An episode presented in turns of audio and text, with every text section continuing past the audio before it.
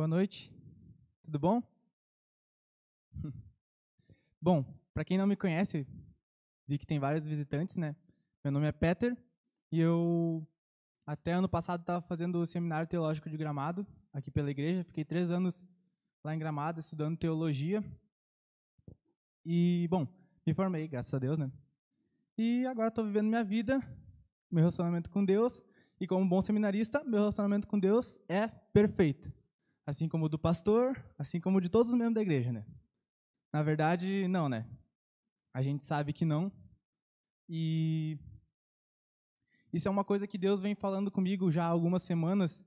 É uma coisa que a gente tem que, na verdade, tomar muito cuidado. A gente pode correr o risco de deixar nosso relacionamento com Deus meio que no automático, num, num padrão num ato de religiosidade que a gente vai no domingo no culto, a gente vai na célula, quem está acostumado aqui na igreja, né? E leva essas coisas como se fossem, sei lá, simples. Apesar de não ser alguma coisa ruim a gente fazer essas coisas, a gente tem que tomar muito cuidado porque isso é uma coisa que a gente pode acabar desvalorizando tudo que Cristo fez por nós. E, bom, eu estava pensando em como trazer isso que Deus estava falando comigo, como trazer esse desafio que Ele colocou no meu coração. E então, a partir de umas reflexões que eu encontrei num livro chamado Deus que Destrói Sonhos, e também numa um, um tipo de sermão musical que eu ouvi essa semana de um artista chamado Marco Teles, que é chamado Amado Timóteo, o nome desse sermão musical, em que ele mistura algumas músicas com algumas ministrações resumindo a carta de 2 Timóteo, de Paulo para Timóteo. Eu peguei esses conteúdos que me desafiaram bastante a sair da minha zona de conforto, e eu gostaria muito de conseguir trazer isso aqui para nós. E Deus falou comigo através de uma passagem que está lá em Marcos, no capítulo 10, dos versículos 17 ao versículo 30. E enquanto você vai abrindo aí na sua Bíblia, ou acessando, né, eu queria que você pensasse muito, e várias vezes eu vou trazer esse questionamento para a gente aqui essa noite. É esse o evangelho que a gente vai ler aqui. É esse que você quer para a sua vida? Esse evangelho que a gente vai ver aqui que muitas vezes pode ser desafiador. Eu queria que você estivesse pensando isso, levando para sua casa, para sua semana e pensasse: é esse evangelho que eu quero? Então, no capítulo de no capítulo 10 de Marcos, a gente vê a passagem que Jesus encontra um jovem rico, e esse jovem rico vem falar com ele. E diz assim: Quando Jesus ia saindo, um homem correu em sua direção e se pôs de joelhos diante dele e lhe perguntou: Bom mestre, o que eu farei para herdar a vida eterna? Respondeu-lhe Jesus: Por que você me chamou de bom? Ninguém é bom a não ser um, que é Deus. Você conhece os mandamentos: Não matarás, não adulterarás, não furtarás, não darás falso testemunho, não, não enganarás ninguém, honra teu pai e tua mãe. Ele declarou: Mestre, a tudo isso eu tenho obedecido desde a minha adolescência. Jesus olhou para ele e o amou. Falta-lhe uma coisa, disse ele. Vá, venda tudo que você possui e dê o dinheiro aos pobres, e você terá um tesouro no céu. Depois disso, venha e siga-me. Diante disso, ele ficou abatido, afastou-se triste, porque tinha muitas riquezas. Jesus olhou ao redor e disse aos seus discípulos: Como é difícil aos ricos entrar no reino de Deus. Os discípulos ficaram admirados com essas palavras, mas Jesus repetiu: Filhos, como é difícil entrar no reino de Deus. É mais fácil passar um camelo pelo fundo de uma agulha do que um rico entrar no reino de Deus. Os discípulos ficaram perplexos e perguntavam uns aos outros: Nesse caso, quem é que pode ser salvo? Jesus olhou para eles e respondeu: Para o homem é impossível, mas para Deus não. Todas as coisas são possíveis para Deus. Então Pedro começou a dizer-lhe: Nós deixamos tudo para te seguir. Respondeu-lhe Jesus: Digo-lhes a verdade. Ninguém que tenha deixado casa, irmãos, irmãs, mãe, pai, filhos ou campos por causa de mim e do evangelho, deixará de receber cem vezes mais, já no tempo presente, casas, irmãos, irmãs, mães, filhos e campos, e com eles também perseguição e, na era futura, a vida eterna. Queria parar por aqui e falar que Jesus, ele não negou a esse homem rico que veio até ele um chamado. Na verdade, Jesus deu os passos iniciais para ele. E eu queria muito que a gente prestasse atenção nesse, nesse momento em que Jesus fala com o, o jovem rico, ali entre os versículos 17 e 22, porque a gente vai ver aqui que uma caminhada verdadeira com Deus, assim como aquela que ele me desafiou a ter essa semana e reafirmar, exige renúncia e traz sofrimento. E, bom, primeira coisa que a gente tem que ter em mente é que ser religioso é diferente de ser um discípulo. Obedecer regras é diferente de a gente realmente conhecer quem escreveu elas. O jovem rico, ele tinha uma noção errada. Quando ele veio falar com Jesus, ele perguntou sobre a vida eterna. E a vida eterna, talvez na cabeça dele, era algo como uma vida simplesmente que não acaba, mas era a vida que ele já tinha ali. Simplesmente ela não ia acabar. E, bom, a gente pode cair no risco de pensar que é só isso, a vida eterna, de que a gente está vindo aqui todo domingo esperando por uma vida que não vai ter fim. Sim, não, não deixa de ser, mas é muito mais que isso. A vida eterna que Jesus traz para nós é, tem sim esse fator do tempo infinito, mas principalmente o fato de que a gente vai estar num relacionamento pleno com Deus, um relacionamento que não vai ter a barreira do pecado, um relacionamento que vai trazer para a gente a paz, a alegria, sem fim, e a abundância de vida de verdade, não uma vida cheia de sofrimentos. Porque se fosse para a gente viver uma vida eterna com sofrimentos, o que, que adiantaria? Qual que ia ser a graça? A vida aqui é difícil, na verdade. Se a gente tivesse uma vida eterna do mesmo jeito, não ia mudar muita coisa. Mas o jovem rico ele não estava pensando dessa maneira. Ele queria, na verdade, mostrar que ele sabia ali, né, os, os passos para ter uma vida eterna, para ter, para ser recompensado, né? E Jesus ele dá a resposta que esse cara queria ouvir ele cita os mandamentos da lei de Moisés, que era a lei dos judeus naquela época, e ele cita: tu não vai matar, aliás, tu não matarás, tu não adulterarás, não furtarás, não darás falso testemunho, não enganarás ninguém, honra teu pai e tua mãe. E o jovem rico, ele, de certa forma, acredito que ele até ficou feliz, porque ele pensou: olha só, acertei todos, né? Tô, tirei 10 na prova de Jesus. Mas é mais do que isso. Então, Jesus ele sabia que aquilo ali era um legalismo no coração do jovem rico. Mas, tipo, não é que a lei tivesse errada. Ele pede uma coisa a mais, mas não é que a lei que Deus deu para o povo dele tivesse errada. Mas a lei por si só, ela não alcança a profundidade do coração de alguém. A lei por si só, ela te mostra frutos de que uma vida, de uma vida transformada por Deus faz. Então, aí vem o momento crucial da conversa de Jesus com esse cara em que ele mostra que sabia onde é estava o coração dele. Então, Jesus desafia ele e pede uma coisa que ele deveria renunciar, aquilo que estava dominando o coração dele. E é aqui que eu quero que a gente comece a pensar. Será que é esse evangelho que a gente quer para nós? Esse que Jesus ofereceu para o jovem rico? E, inclusive, Jesus ainda comenta né, para os discípulos dele como é difícil entrar um rico no reino dos céus. Né? Jesus não está falando necessariamente sobre riqueza, era uma questão muito social e cultural da época, em que as pessoas ricas elas eram muito bem vistas, eram muito bem vistas no, no lugar onde estavam, porque eles acreditavam que aquilo lá era uma, um sinal de aprovação divina. E Jesus, nem Deus, nunca disse que se tu fosse rico queria dizer que tu já estava salvo ou que Deus te aprovava. Na verdade, isso era uma ideia que a gente pode cair no, na bobagem de ter, mas que eles tinham muito forte. Jesus vem justamente para quebrar essa ideia. Mas isso não quer dizer que para ser seguidor de Cristo tem que ser pobre necessariamente. Muito pelo contrário. Deus pode muito bem abençoar realmente uma pessoa e ela ficar rica. Mas isso não é um sinal necessariamente de que a pessoa foi aprovada. A questão principal que Jesus quer trazer aqui é que ele não quer que a gente fique preso a nada nesse mundo, porque a gente tem que estar pronto para a caminhada que vai vir a seguir quando a gente começar a seguir ele. O jovem rico ele não conseguia entender a grandeza do reino de Deus. Ele não conseguiria, muito menos ainda, se ele tivesse ainda preso nessa, nessa riqueza que ele tinha. Como Jesus mostrou, o coração dele estava naquelas coisas. E a missão que Jesus chamou a gente não é e nunca foi uma tarefa indolor, uma coisa fácil de se concluir.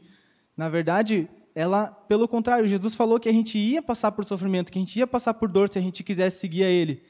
E por isso que Jesus pede que a gente renuncie às coisas que nos prendem aqui. Porque, na verdade, quando a gente começar a caminhada, ah, no início parece tão maravilhoso, né? A gente tem umas promessas e tal, mas logo à frente vai ter os desafios. E se tu estiver ali andando, de repente, preso a alguma coisa, Jesus vai te dizer, olha, mais na frente ali não vai dar para te ficar com esse negócio segurando, vai ser mais difícil a caminhada.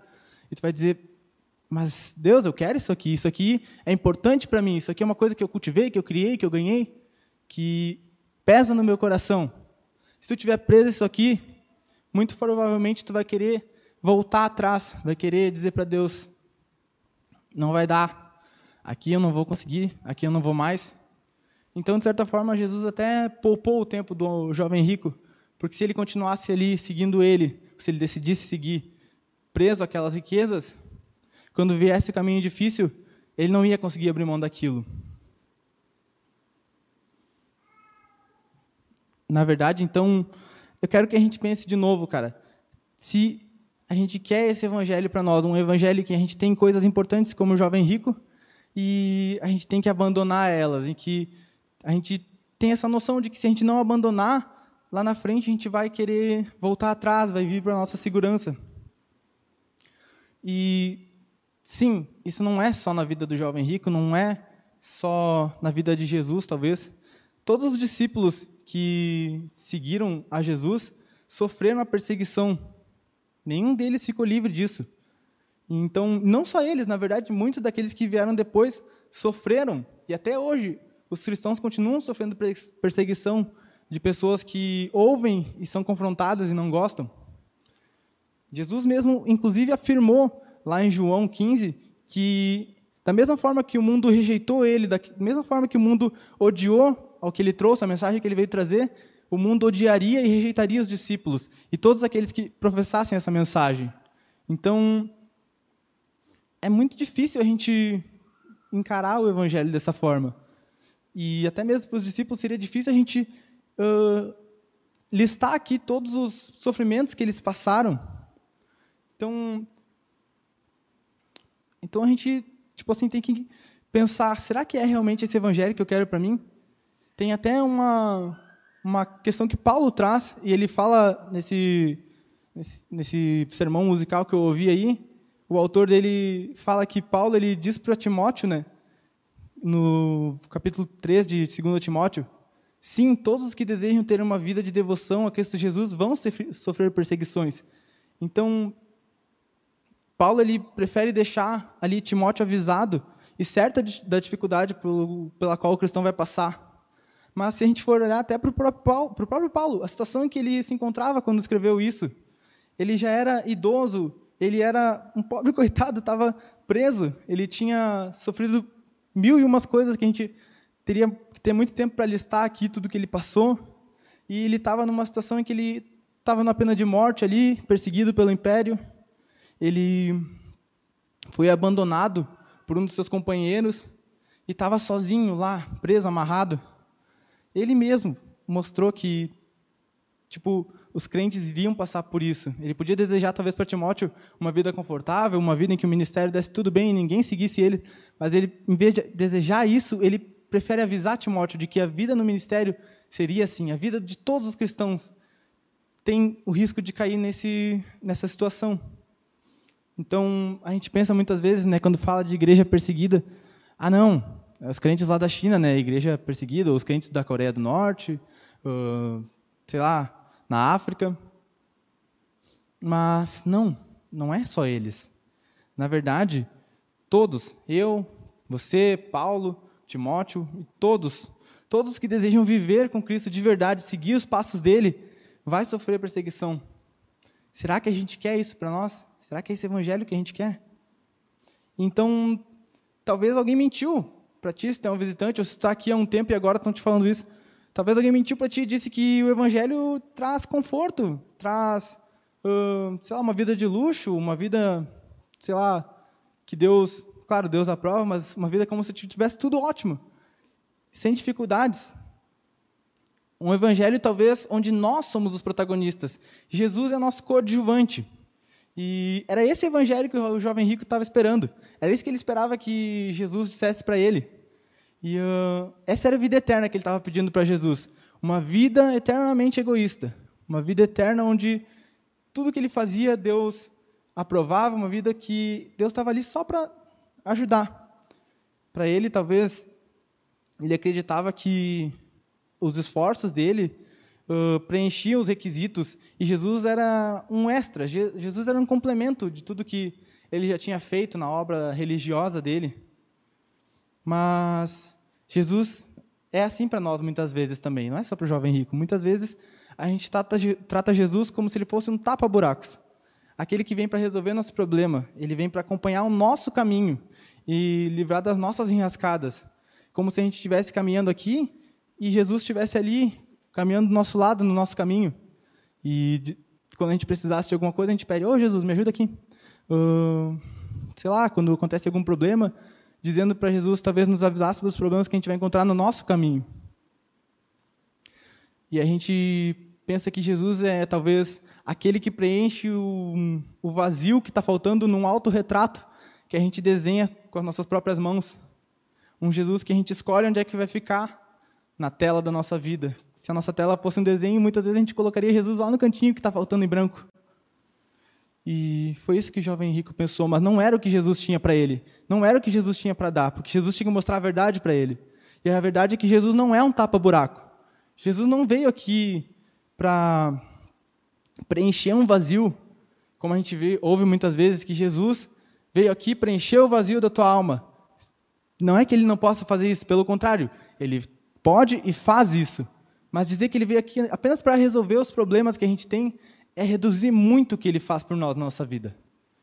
Ele veio para muito mais que isso, ele veio para tirar o controle da nossa vida. Ele quer tirar tudo aquilo que toma o lugar dele na nossa vida. Ele quer trazer a gente para uma zona de desconforto, onde a gente não decide o caminho. A gente não decide para onde a gente vai, a gente não decide como a gente vai, a gente só vai. A gente segue a ele e ao caminho dele. Então não é eu estou andando aqui, ele está me acompanhando. Não, ele me diz, eu vou para lá. E eu digo, eu vou junto. E seja como for, seja as coisas que eu tenho que abrir mão. Então é isso. É sobre um Jesus que não quer seguir o nosso caminho e nos ajudar no nosso caminho sobre um Jesus que quer nos dar força e graça para a gente seguir o caminho dele, abandonando tudo que a gente construiu no nosso caminho. Ele não quer preencher um buraco vazio na gente. Na verdade, ele quer desmontar tudo aquilo que a gente pintou em volta da imagem que ele fez sobre a gente lá no início. Então, ele quer reconstruir tudo isso de novo em torno dele, novamente. De modo que ele seja o, o tudo que está na gente, ele seja o centro de tudo que a gente é. E não uma pequena parte na nossa tela da nossa vida. Não, ele quer ser o centro, ele quer ser o tema principal. Então, será que a gente quer realmente esse evangelho em que a gente não pode escolher o que vai ser o tema principal da nossa vida, em que a gente tem que deixar Jesus ser o centro, de maneira a até, se for necessário, abandonar aquilo que a gente construiu e pintou em volta? A impressão que pode dar é que Jesus está chamando a gente, talvez, para sair do nosso barco. A gente está no meio do mar, lá, nosso barco seguro, e Jesus diz: sai do barco. E tu precisa ter fé nele e acreditar que vai ficar tudo bem. E tu pensa, tá, mas como é que eu vou sair desse barco? Se eu pisar aqui fora, eu vou cair no mar, vou morrer. Como é que Jesus está me pedindo para sair do meu barco? E Jesus diz: abandona o navio e vem comigo. Eu tenho uma coisa melhor para ti. Então, que Jesus é esse que a gente, muitas vezes, quem sabe tu que está assistindo a live, ou a gente pode ouvir por aí na televisão, um, um Jesus que não é igual ao que eu estou mostrando aqui. Um Deus que veio aqui para satisfazer as tuas necessidades, os teus desejos, não apenas necessidades, mas tudo aquilo que tu acha que tu merece e não aquilo que tu realmente precisa. Que Deus é esse que, na verdade, tira da gente toda a nossa segurança, aquilo que a gente uh, acha que vai nos dar independência, que vai nos dar autossuficiência e tudo aquilo que a gente considera importante para nós. Então, presta atenção de novo nessa pergunta. Tu quer esse Jesus? Tu quer esse Deus? Então, Jesus não quer, Cristo não quer só aqui, por exemplo, duas horas de culto domingo à noite. Ele não quer apenas 10% do nosso salário e mais uma oferta ali com o que sobra do, do dinheiro do mês.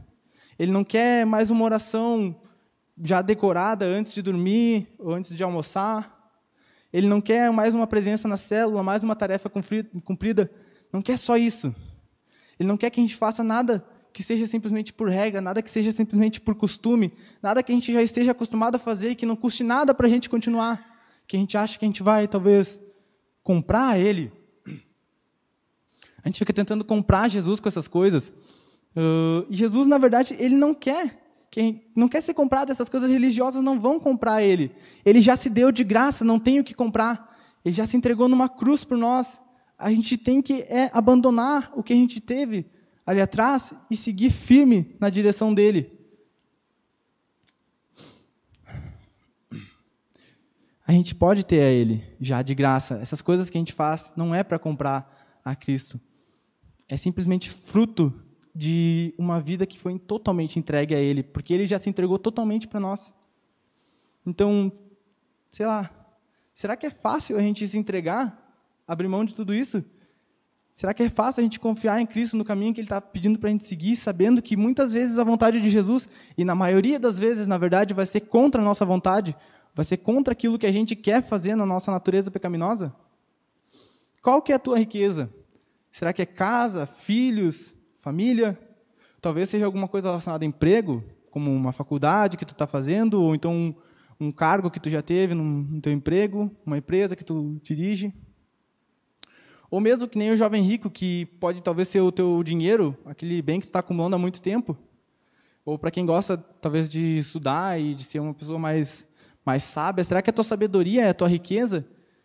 Talvez pode ser os amigos, o teu ciclo de relacionamentos. Seja qualquer uma das, dessas coisas, tu pensa agora e eu não posso viver sem isso. Qualquer, qualquer uma dessas coisas, eu não posso viver sem isso. É isso que Jesus quer de ti. É isso que Jesus está esperando. E não, essas coisas não são ruins. O problema é que a gente, em vez de se agarrar a Cristo, a gente se agarra a essas coisas para a gente, a gente ter segurança. A gente acha que tal coisa vai me deixar seguro na minha vida e vai evitar que eu tenha problemas. Quando, na verdade, a gente deveria se agarrar exclusivamente em Jesus e ter certeza de que Ele, apesar do sofrimento que a gente vai passar, vai estar cuidando de nós. Então, por que, que Jesus quer justamente isso? As coisas mais importantes que a gente tem? Vamos olhar, por exemplo, de Paulo, talvez, que estava lá preso, escrevendo. Paulo perdeu tudo que ele tinha. Ele era o religioso, talvez mais importante, um dos mais importantes que tinha na época. Ele era conhecedor da palavra, de, das leis, uh, incrível. E ele era muito reconhecido, provavelmente. Ele tinha uma riqueza, talvez não tanto em dinheiro que nem o jovem rico, mas ele tinha uma certa riqueza. E ele perdeu tudo isso. Como é que ele se manteve firme? Único, a única resposta que a gente pode ter isso é porque a única coisa que ele se agarrou foi a graça que Cristo deu para ele, foi a Jesus Cristo. Apenas reconhecendo realmente todas as coisas como desnecessárias e apenas Cristo como necessário, ele pode passar por tudo isso. Não só passar como, tipo assim, passando, sabe, no quase ali. Não, ele passou agradecendo, ele passou dando glórias a Deus. A gente pode ver nessa carta para Timóteo, ele dá glórias a Deus, como se ele tivesse em festa, na verdade. Então, isso só é possível porque Paulo tinha se desprendido de tudo nessa vida. Ele dizia: para mim a vida aqui não vale mais nada, eu prefiro morrer, para mim morrer é lucro. Mas ele, ele, ficava num dilema ainda, porque ele não sabia se ele morria para ir para o céu ou se ele continuava aqui na terra para continuar servindo a Deus e trazendo mais almas para o reino. Cara, ele nem falava dos sofrimentos que ele estava passando. Ele dizia que eram sofrimentos leves e momentâneos. A vida seguindo Cristo vai doer sim, porque o mundo odeia, assim como odiou Paulo, assim como odiou os discípulos, odeia quem segue a Cristo, assim como odiou a Cristo. Qualquer um que venda para você um evangelho que não tem perseguição, um evangelho que é confortável, está mentindo, ele está querendo alimentar o teu ego, ele está querendo te fazer ficar confortável e longe de Cristo, na verdade. É o evangelho de mentira. Sim, Jesus está pedindo que a gente abra mão daquilo que é mais importante, que a gente esteja disposto abrir mão de tudo para Ele. E talvez se você está ouvindo isso pela primeira vez, pode te assustar, ou talvez se você se acostumou a vir aqui no automático, isso pode te assustar também, porque, caramba, eu achava que vir só no culto um pouquinho já ia me salvar, ou então que eu desse o dízimo. O dízimo não é o que me garante o lugar no céu? Talvez fosse isso, mas não, não é. Será que é realmente esse evangelho que pede mais do que o dízimo? Ele pede tudo de ti. Será que é esse evangelho que a gente quer para nós? Bom, sim, a vida é dura com Cristo. Pode ser realmente, em alguns momentos, pode ser talvez um, uma coisa que tu não consegue ver solução. Pode estar difícil seguir a Cristo e, e continuar vivo aqui nesse mundo. Mas vamos olhar talvez para Jesus Cristo. Como é que ele viveu a vida dele? Como é que ele morreu? Será, será que a gente consegue pensar nisso? Porque se a gente olhar talvez para um detalhe muito importante do texto de Marcos, no capítulo 21, a gente vai ver que nas primeiras palavras diz assim: Jesus olhou para o jovem rico e o amou. E depois ele fala que falta alguma coisa, que falta que ele doe essas coisas que ele tinha. Jesus amou. Sim, na verdade, Jesus amou o mundo inteiro. Está escrito na Bíblia que ele amou o mundo, que Deus amou o mundo e Cristo, consequentemente. Mas por que que não está por acaso ali que Jesus amou aquele homem? Se a gente for no original, a gente vai ver que a palavra é, é ágape. E é realmente esse amor sacrificial, esse amor que se coloca no lugar da pessoa que se coloca no lugar do outro. E a gente olha para Jesus de novo, e a gente não, talvez, olha para ele aqui na terra e vê um homem normal, mas a gente olha para ele no céu, a gente vê que ele é muito mais rico do que aquele jovem rico. Ele era mais rico que todo mundo, ele era Deus. Ele era o Deus que estava em glória, sendo exaltado, com anjos ao redor dele. E ele foi o rico que abandonou tudo. Ele fez aquilo que ele pediu para o jovem rico fazer. Então, quem melhor do que ele para entender o que, que é a dor da renúncia? E ainda se fosse apenas a glória, a, o esplendor, mas Jesus, ali na cruz, pendurado na cruz, ele fala: Pai, por que tu me desamparou? Por que tu me desamparaste? Então, ele perdeu até o amparo do pai dele. Ele sente isso no momento da cruz. Jesus entende de verdade o que é sentir dor, porque ele foi desamparado para que nós não precisássemos ser desamparados. Jesus, ele sim, pode trazer uma verdade dura, assim como foi para ele, e até para os discípulos que depois sofreram. E a gente tem que se perguntar se a gente realmente quer isso, se nem Jesus, o próprio Deus, deixou de sofrer, né? A gente vê, tipo assim, desde o nascimento dele, em que ele veio de forma humilhante, até a morte dele, em que morreu de uma forma mais humilhante ainda. E, e aí eu queria que você começasse a pensar nisso, porque talvez se tu começar a se envolver demais, um pouquinho mais do que o normal, com essas coisas de igreja, de Cristo, tu pode ter que começar a abrir mão de algumas coisas que as pessoas consideram básicas, alguns confortos na nossa vida.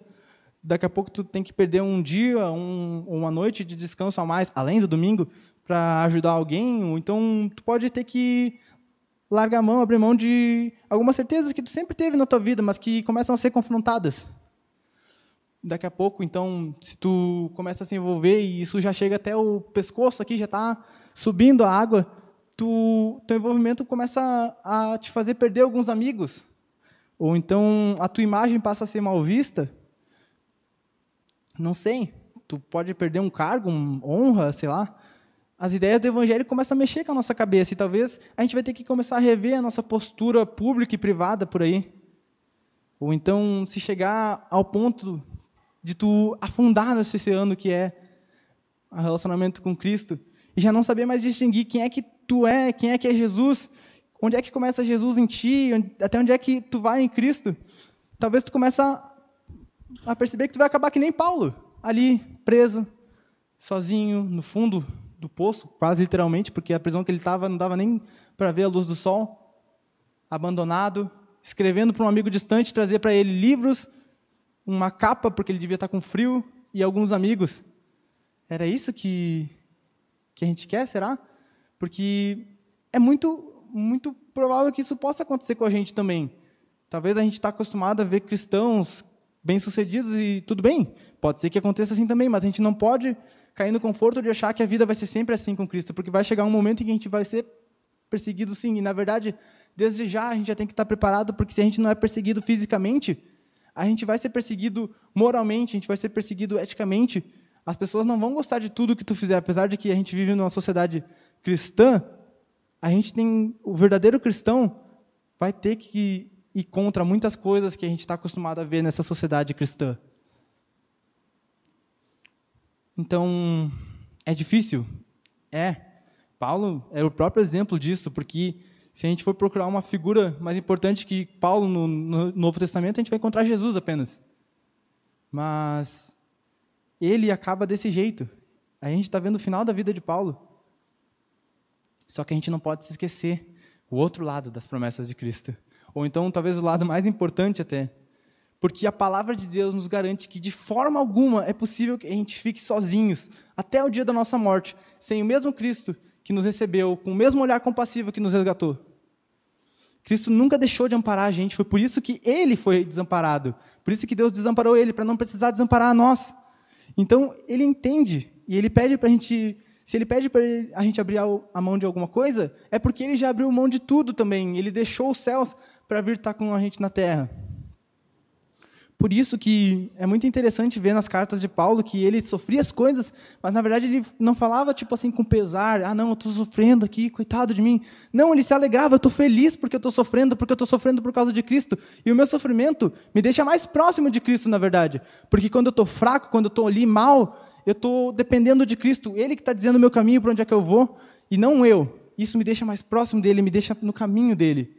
E era isso que ele queria mostrar para a gente. mesmo ali, na cadeia, sem amigos, uh, pobre, já sem saúde, provavelmente, ele não tinha companhia melhor do que a de Cristo ali. Então, é claro que Paulo, com certeza, abriu mão de tudo isso para estar com Deus, porque isso deixava ele mais próximo dele. E, claro, uh, a alegria não está na dor.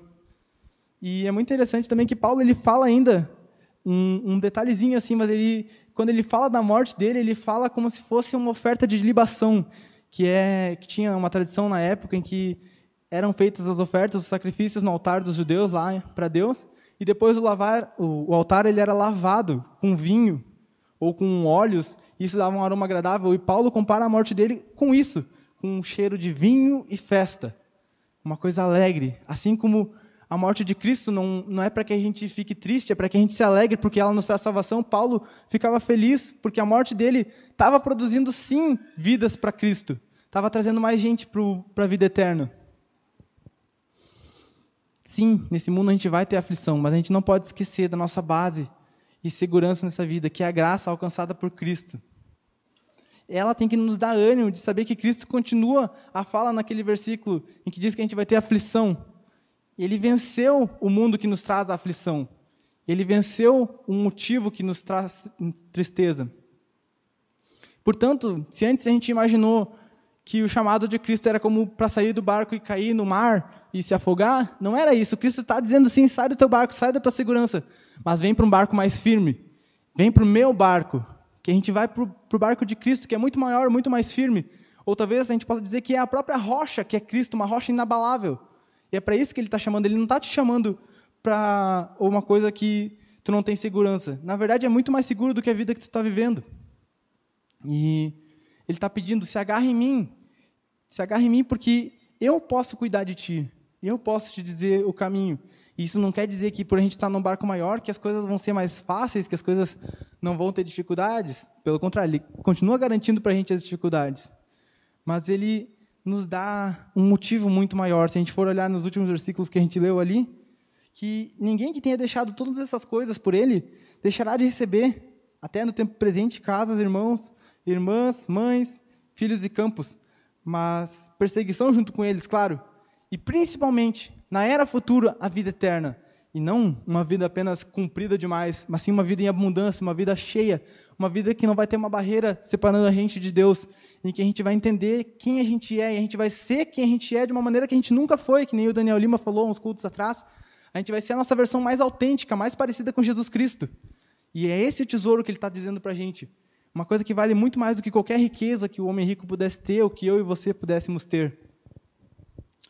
Então, a graça de Cristo, ela é justamente uma garantia que supera todas essas dores. E a gente tem que estar tá focado nela, a gente tem que fazer nosso caminho, na verdade, ser apenas uma, um, uns, uns passinhos atrás de Jesus e seguir Ele realmente nos passos dele, para que a gente possa alcançar esse tesouro eterno. E é claro que vai ser difícil, não vai ser fácil. Jesus nunca garantiu para a gente que seria fácil.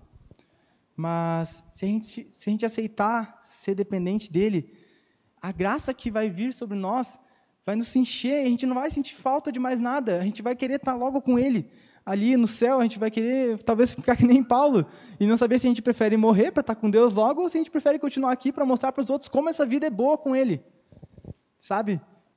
Talvez seja difícil de entender, se tu nunca ouviu isso, e isso pode ser desafiador, mas pensa agora nesse pensa agora nesse, nessa proposta, que não apenas te promete dor, sim, te promete provavelmente muita dor, mas te promete uma recompensa muito maior, que não é baseada em algo que tu vá conseguir ou não fazer, e simplesmente de tu entregar nas mãos de Cristo e receber um presente que é a presença dele, que é ser como tu, tu já foi lá no início quando ele te criou e ser restaurado.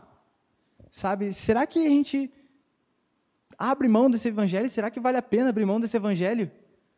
Se é difícil imaginar ficar com, com Deus porque ele traz dificuldades, a gente pode lembrar das palavras do discípulo Pedro que disse: Para onde é que a gente vai, Cristo? A gente não tem como ir embora. Para onde é que a gente vai se só tu tem essas palavras de vida eterna? Então, que a gente possa estar pensando do mesmo jeito. Para onde é que eu vou se não for com Cristo? Sim, está doendo, sim, as pessoas vão me perseguir. Sim, estou perdendo várias coisas aqui na terra, as pessoas já não, não me aceitam do jeito que eu sou. Mas Cristo sofreu tudo isso. E Cristo lutou ainda assim até o fim para que eu pudesse ter essa salvação e essa certeza. Para onde é que mais eu vou se não for para Cristo? Talvez em alguns momentos vai ser difícil de suportar, mas a gente tem que imaginar essa glória que vai, que vai chegar. Se for mais difícil ainda de suportar e a gente estiver sentindo muito pesado, a gente tem que lembrar, como Paulo, de que a dor que a gente está sofrendo, o sofrimento, a nossa fraqueza nos aproxima de Cristo. E talvez, se ainda assim, sabendo de todas essas coisas, que vai ter um presente no céu, que a graça que há de vir vai ser muito maior, que a dor nos aproxima de Cristo, talvez, se a dor for demais, a gente pode lembrar e imaginar Cristo ali do nosso lado, sofrendo exatamente as mesmas coisas, ou até mais. Porque ele realmente entende a dor, ele entende o peso que é renunciar às nossas riquezas, porque ele já renunciou às riquezas dele. Que a gente possa dobrar a nossa vontade, nosso instinto de autossuficiência, de autocontrole diante de Cristo, lembrando que com, que as promessas que Cristo tem para nós são muito maiores, são muito melhores. A graça que Ele tem para a gente é muito mais alta do que isso. Então, a vida eterna está aguardando aqueles que se permitem sofrer por amor a Cristo nessa breve vida. E, e eu pergunto de novo: será que não vale a pena a gente passar uma vida aqui tão curta, diante de uma eternidade infinita, logicamente, e não apenas uma eternidade cumprida, mas uma eternidade sem dor, sem sofrimento, com todos aqueles que a gente ama e que a gente compartilha a mesma verdade, sabe? Todas as pessoas que a gente sabe que lutaram até o fim por Cristo. Para concluir, eu queria lembrar que a vida com Cristo aqui ela vai muito além de uma religiosidade. Eu, talvez Cristo venha te incomodar também e te dizer, olha, tu tá levando no automático, tu não, tu não tá te, te entregando o teu coração, que nem a gente cantou aqui na, nas músicas, sabe? Será que tu não quer algo a mais do que isso? Ou será que tu realmente quer algo mais do que isso? A vida com Cristo ela penetra profundamente a forma como a gente age e como a gente enxerga Cristo. Ele não é só um, um culto, ele é muito mais que isso. Ele não é só uma célula, ele é muito mais do que isso na nossa vida. Jesus ele realmente está esperando uma entrega de coração da nossa parte mesmo que, que isso possa causar dor e que vai causar dor, mas que seja uma coisa honesta, que seja de coração. Cristo, ele não nos desampara em momento algum. Ele não abandonou a gente, ele não esqueceu de nós. Pelo contrário, ele está com a gente sofrendo. Que a gente possa lembrar disso. E para aqueles que realmente querem caminhar e ser discípulos de Cristo, é muito importante ficar atento a essas dores e renúncias que vão aparecer por causa do nome dele. É nessas horas que a gente vai testar a nossa fé, que a gente vai ser provado e que a gente possa, sim, estar tá lembrando de tudo que ele fez para que a gente consiga ser, ser aprovado, ser realmente impactado e mudado ao longo do, da nossa vida. Que a gente possa apresentar para as pessoas que a gente ama um evangelho que não é fácil, mas que é muito bom. Um evangelho que nos traz desafios, mas que, graças a Deus, nos traz desafios, porque nos faz crescer em Cristo, que nos faz ser santificado em direção a Ele e mudar não apenas a nossa vida, mas ao redor de tudo que a gente está também. Então, eu gostaria que a gente estivesse orando agora e pedindo a Cristo que Ele nos guie durante essa caminhada e que Ele renda a gente com todo o nosso coração.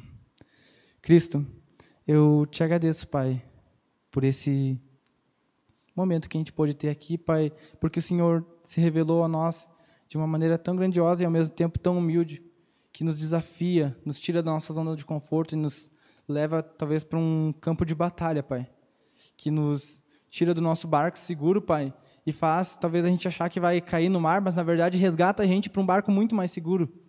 Que a gente possa estar tá lembrando, Pai, nos momentos em que ah, o mundo nos desafiar a te abandonar, nos momentos em que todos ao nosso redor disserem: Olha, desiste, acabou para ti, acabou para esse Jesus, que a gente possa lembrar de ti na cruz que não desistiu de nós, Pai. Que a gente possa ter amor pelas pessoas, Pai, e mostrar para elas um verdadeiro evangelho que, apesar de doloroso, é muito bom, Pai. Obrigado, porque o Senhor nos mostrou essa verdade, Pai, porque o Senhor sofreu primeiro, nos amou primeiro, e o Senhor se entregou primeiro, Pai. E que a gente possa ter a Tua graça, a Tua força para nos sustentar e nos levar nesse caminho, Pai. Que o Senhor venha quebrar o nosso coração, quebrar toda aquela imagem que a gente fez sobre nós mesmos e se colocar no centro, Pai, construir de volta em volta de Ti, Pai. Senhor, eu te agradeço pela Tua graça infinita, Pai, mês e meio ao sofrimento. E te agradeço pelas promessas que o Senhor deixou para nós, Pai. Em nome de Jesus, amém. Para a aplicação final, eu vou estar enviando amanhã de manhã cedinho para as células. E tem três perguntinhas que eu queria que vocês refletissem. Será que é esse evangelho que a gente quer para a nossa vida? Quais coisas na nossa vida têm disputado o lugar de Cristo? O lugar que ele deveria estar? E como é que a gente pode repensar a nossa rotina e os nossos costumes de modo a sair dessa religiosidade e colocar Cristo como centro? E desejo uma boa noite a todos. Muito obrigado.